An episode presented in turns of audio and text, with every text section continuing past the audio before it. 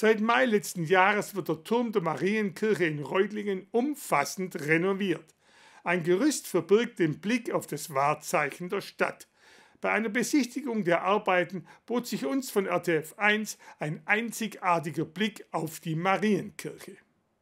Die Marienkirche in Reutlingen wurde zwischen 1247 und 1342 erbaut und gehört somit zu den schönsten und bedeutendsten Bauten der Gotik.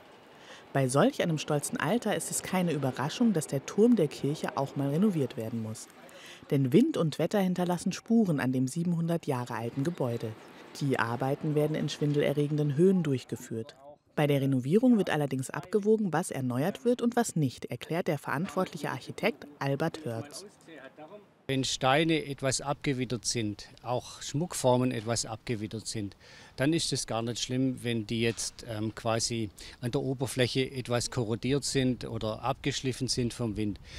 Die würden wir so, oder die lassen wir auch so, die stärken wir quasi, indem wir sie festigen oder kitten und Fugen verschließen und dann dürfen die weiter leben. Wir wollen nicht das Haus als neues Haus wieder herrichten, sondern der Zahn der Zeit, den darf man sehen und man darf auch sehen, dass das Haus schon sehr alt ist. Dinge, die dem gotischen Aussehen dienen, müssen allerdings erneuert werden, genauso wie Gebäudeteile, die absturzgefährdet sind. Das war bei Teilen des Geländers vom Turmgang der Fall. Und bei einem Wasserspeier, der in der Längs- und Querrichtung gerissen war. Ihn durch eine neuere Version zu ersetzen, war auch gleichzeitig die größte Herausforderung bei den Arbeiten.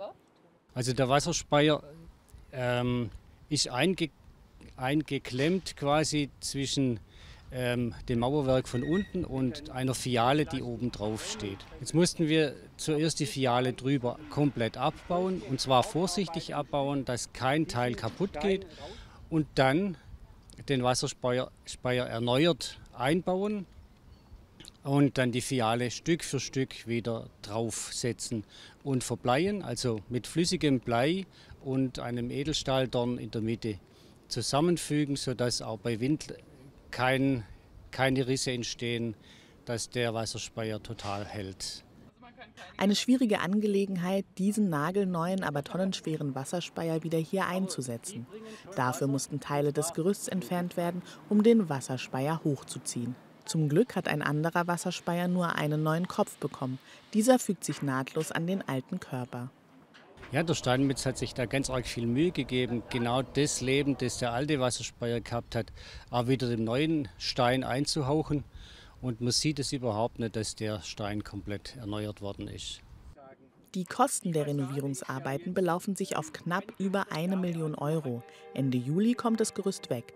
Dann haben Fußgänger wieder freie Sicht auf das Wahrzeichen der Stadt.